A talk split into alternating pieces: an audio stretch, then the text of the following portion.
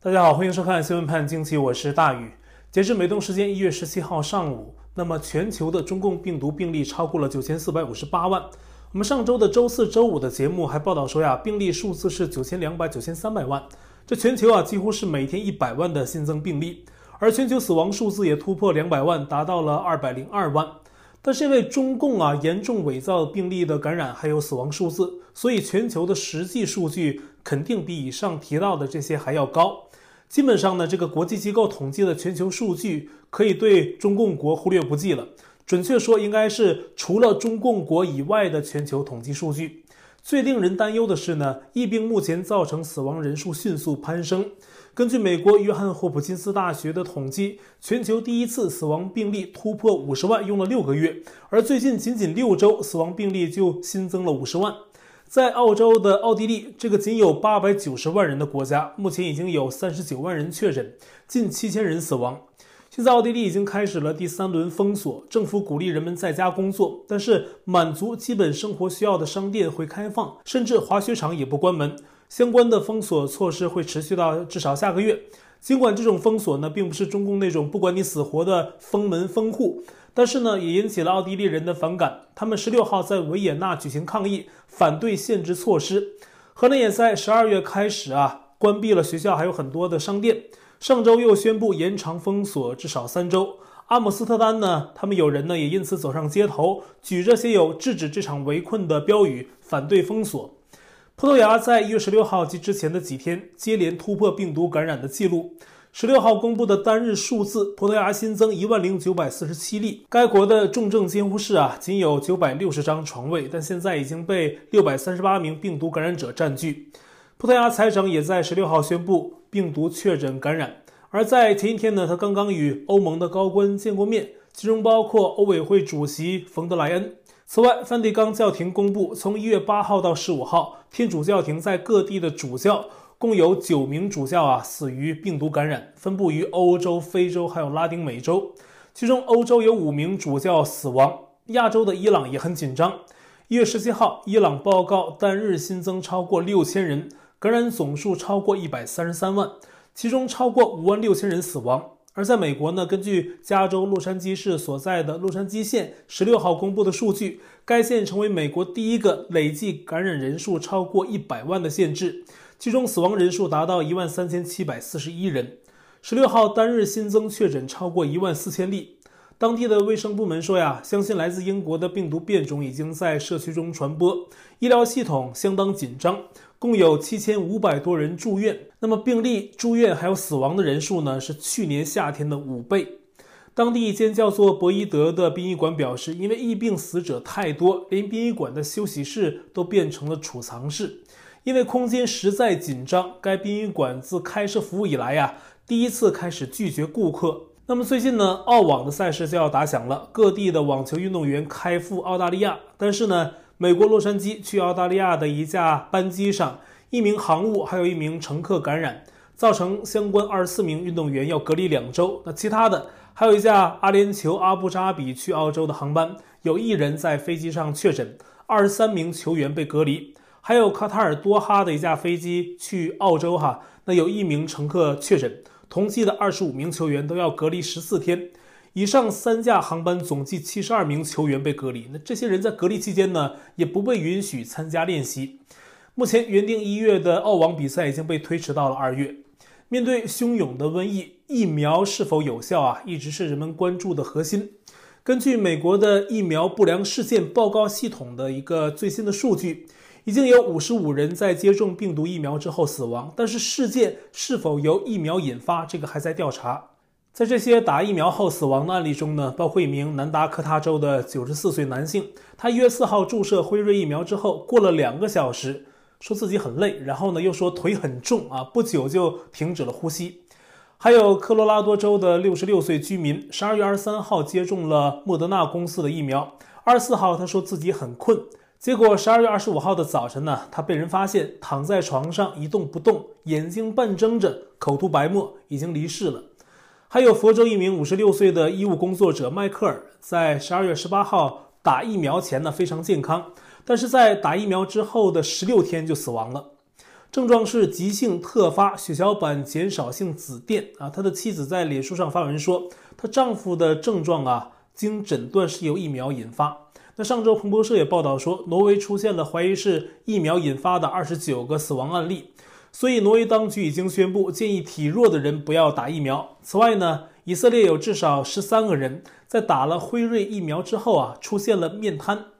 美国食品药品监管局 FDA 表示呢。任何有关注射疫苗后的死亡案例都会由 FDA 还有美国疾控联合调查。而开发出疫苗的美国莫德纳还有辉瑞两家制药公司中啊，辉瑞在此前对相关案例回应说，已有数百万人接种了疫苗，他们正密切监测所有接种后的不良事件。那针对以上提到的迈克尔案例，辉瑞说，目前还不认为这起死亡案例跟疫苗有任何直接联系。美国媒体国会山近日报道说，由一个科技还有医疗组织联盟推出的预防接种证书计划，一月十四号发表声明啊，正在开发病毒疫苗接种的数字护照。声明说呢，这将为商务、航空还有各国政府提供检查服务，以确认个人是否已经接种疫苗。而这个科技还有医疗组织联盟，包括微软、甲骨文。还有被誉为世界最好医院的梅奥医学中心等等啊，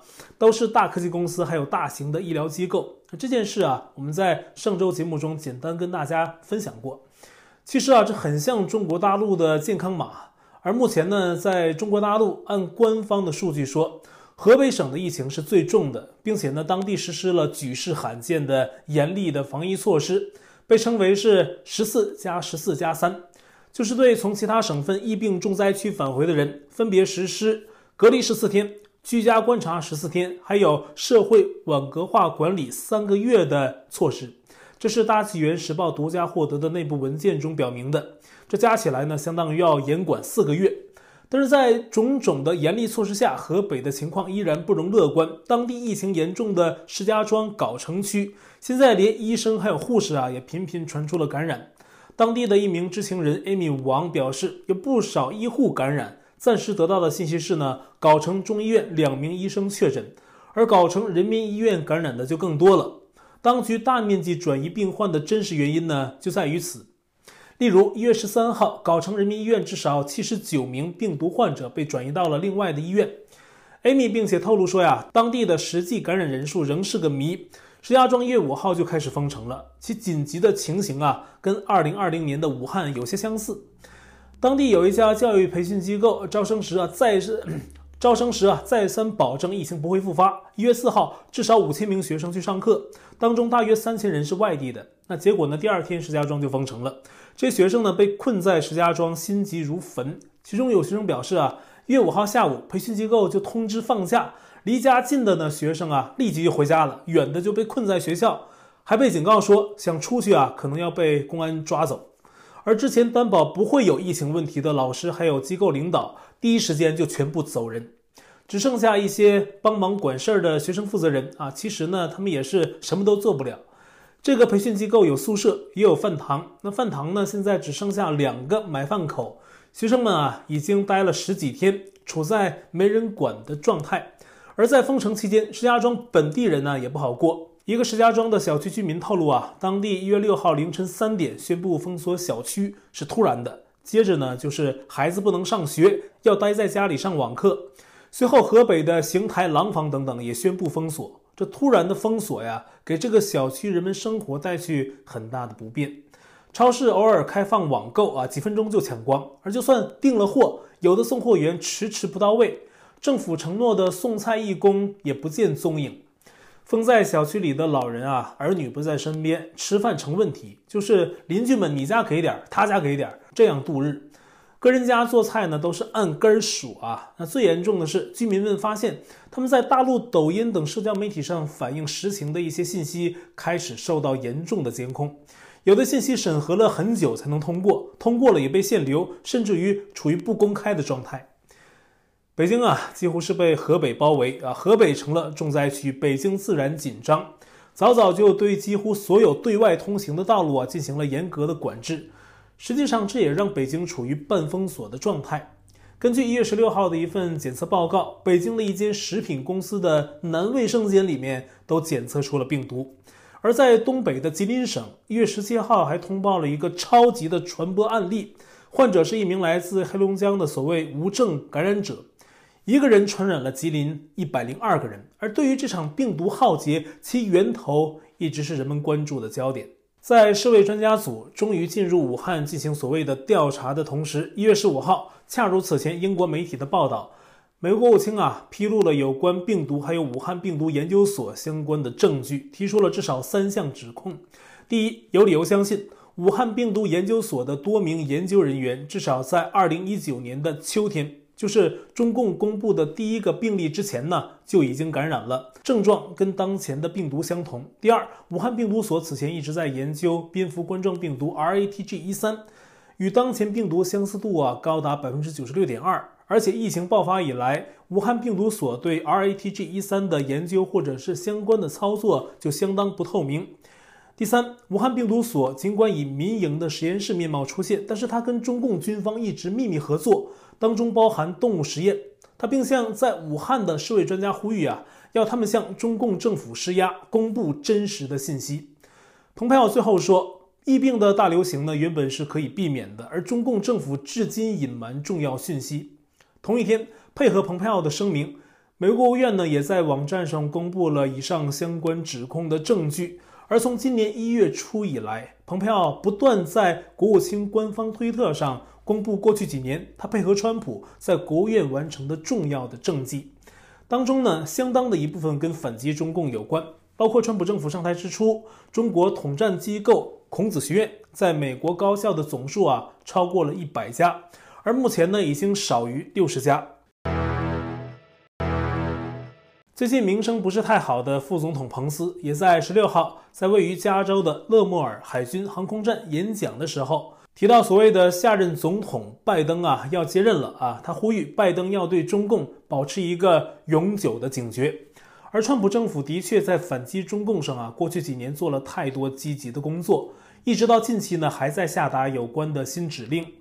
香港的时评人士刘瑞绍举例说，一月十号，国务卿蓬佩奥宣布解除美国跟台湾关系的所有自我限制，彻底改变过去几十年。美国为了迎合中共而自我设置的所有约束政策，这意味着台湾驻美国代表可以进入白宫，台湾中华民国的青天白日旗可以挂在台湾在美国的建筑上，美国驻台代表呢也可以大大方方的跟台湾官员公开互动。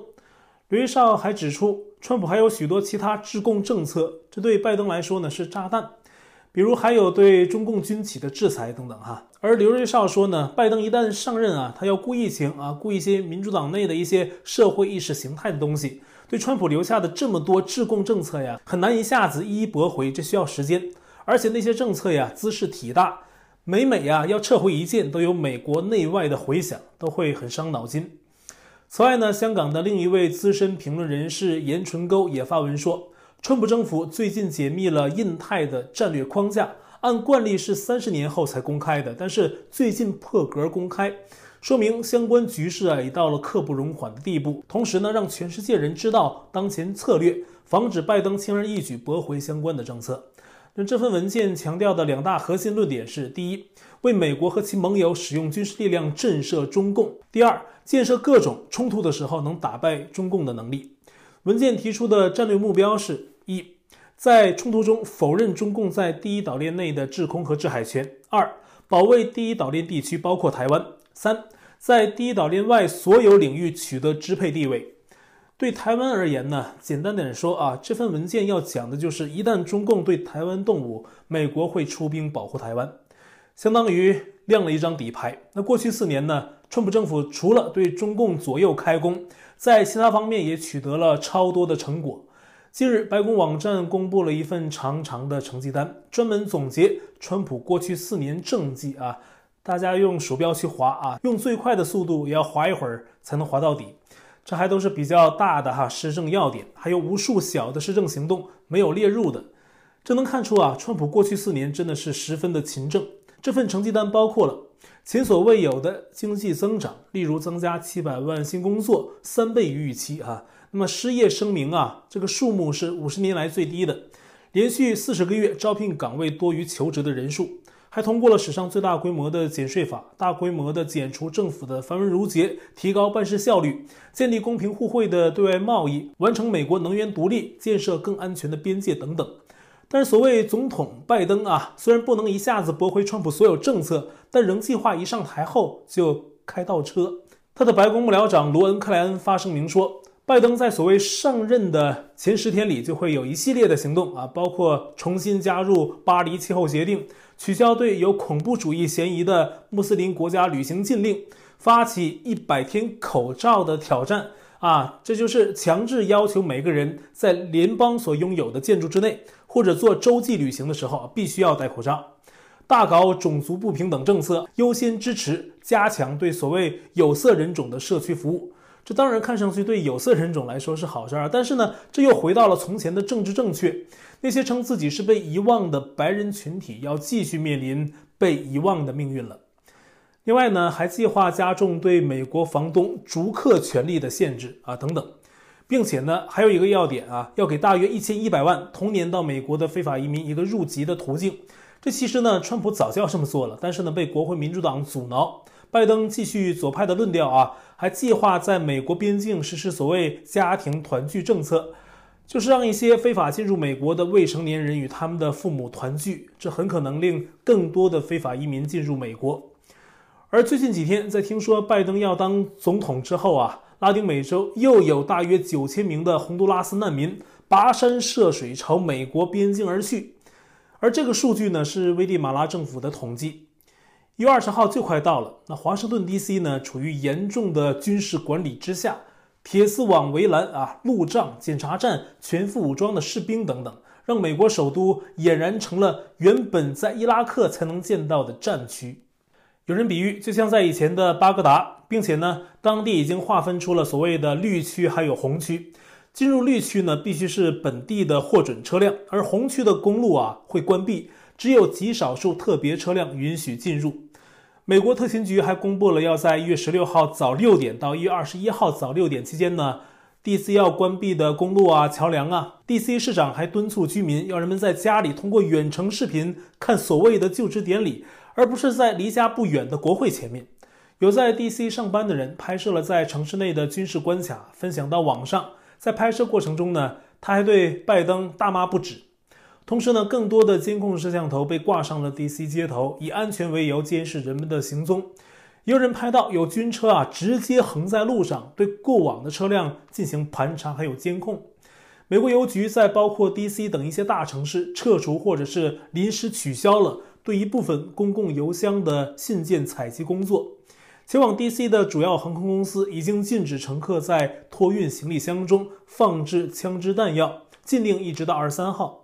也有报道说，一名弗吉尼亚的男士啊，因为在车上带了一把手枪，还有超过五百个弹匣，十五号晚呢，在经过 DC 关卡的时候被逮捕。但是此前 FBI 警告的大规模进入 DC 的武装威胁并没有出现，这只是一个个案，而且呢没有公布动机。共和党联邦参议员兰德保罗批评说，这是很荒谬的啊，他担心公民自由会在这种危机时期啊更快的失去。他认为政府一旦做大，就不想放弃这个了。而且呢，他认为当前在华盛顿 DC 部署了超过两万五千名士兵，这是反应过度。其实呢，这还不止，就连重型武器、坦克啊都开进了 DC。是什么样的所谓民选总统啊，要用这种方式就职呢？而且，美国代理国防部长米勒十五号宣布，已将驻伊拉克还有阿富汗的美军士兵各减少到两千五百人，宣称实现了川普政府的长期目标。那也就是说，两地加起来不过五千士兵，而在美国首都 DC 的驻军数目却是他们的五倍还多。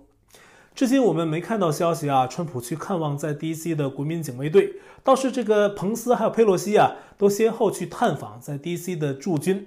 佩洛西在去年夏天的骚乱中极力反对川普派国民警卫队进驻 DC 维护秩序，如今却对进入 DC 的士兵大加赞赏，而此时此刻。DC 并没有严重的治安问题。面对左派的种种反常和过分的行径啊，人们总希望川普能做点什么。一月十五号，美国知名枕头品牌 MyPillow 的 CEO 迈克尔林德进入白宫会见川普。他因为自己的枕头品牌经常上电视打广告，在美国很多家庭都知道他这个大胡子形象。而他一直是川普的非正式顾问。在他走出白宫的时候啊，华盛顿邮报的记者使用高倍相机拍到了他手上的文件内容，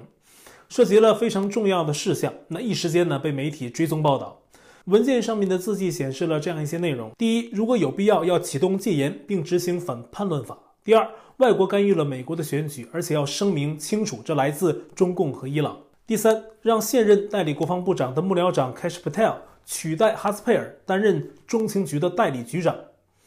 美国媒体 Axios 报道啊，川普曾在十二月初认真考虑过这个问题。十二月十一号已经起草好了 Cash Patel 的任命文件，要他去做哈斯佩尔的中情局副局长。但是呢，遭到了彭斯等人的极力反对，最终作罢。哈斯佩尔也因此曾要求辞职，而哈斯佩尔被一些川普的身边人形容是爱国者。以上从迈克尔·林德的笔记中透露的三点内容啊，目前呢并没有下文。而媒体报道则引述林德的话说，他在白宫是短暂的会见川普，并未逗留许久。一月二十号近在咫尺，接下来两天不知道呢会否有任何惊人的局面出现。那么，根据布莱特巴特新闻的报道呢，川普和拜登二十号的一些细节安排已经出来了。如我们之前的介绍啊，那川普呢会在二十号早上离开白宫，在 DC 附近的安德鲁军事基地发表告别演说，随后登上空军一号前往佛州。他不会参加拜登的所谓就职礼啊，这也是拜登同意的。拜登对记者说，川普不来是好事儿。但是呢，副总统彭斯之前表示可能会参加所谓拜登的就职礼。还有前总统克林顿、小布什，还有奥巴马啊，他们都会列席。而九十六岁高龄的前总统卡特，他不会出席。虽说拜登要就任所谓总统啊，但是推特公司表示，川普在推特上的总统官方账号的粉丝则不会过继给拜登，那有三千三百多万啊，而是建立全新的。这很可能意味着拜登要从零开始积攒粉丝，不知会有几百个人追踪他哈。那此前呢，一月十二号，川普和拜登都同一天演讲，看川普演说的至少是八十多万人在线，拜登的呢，最多的时候只有两万五千人，不知道是不是在 DC 的那些驻军啊？开玩笑。而在一月二十号前夕，CIA 决定解密更多的文件，其中主要是有关 UFO 的。黑色保险库网站整理了七百一十三份 PDF 档案，可能呢还远不是全部内容。虽然呢 CIA 说解密了全部的 UFO 档案，但是外界对此抱有怀疑。CIA 解密的文件里啊，还包括前苏联还有现在的俄罗斯当局在研究人体超能力的报告，涉及念力、心电感应还有精神控制等等内容。国防部在二十号前夕也在密切关注世界局势。那最近呢，伊朗频繁进行导弹试射，引起了美国军方的高度关注。十六号，一颗伊朗导弹在印度洋一艘商船附近落海爆炸，而美国在这个区域的航母呢，就停在一百英里以外。目前呢，美国国防部已经下令，相关的尼米兹号航母在二十号之后也要一直留在那里监看伊朗的行动。好，我们的爆料信箱是 xwphjq@gmail.com。为了避免审查，您可以加入我的电报群组，地址是 t.me 斜线 xwphjq 下划线 us。我们仍在 YouTube 上面发片，还是欢迎您订阅本频道并点击小铃铛啊，获得节目发布通知。也欢迎加入我们的会员。那这期节目就到这里，感谢您的收看，我们下期再会。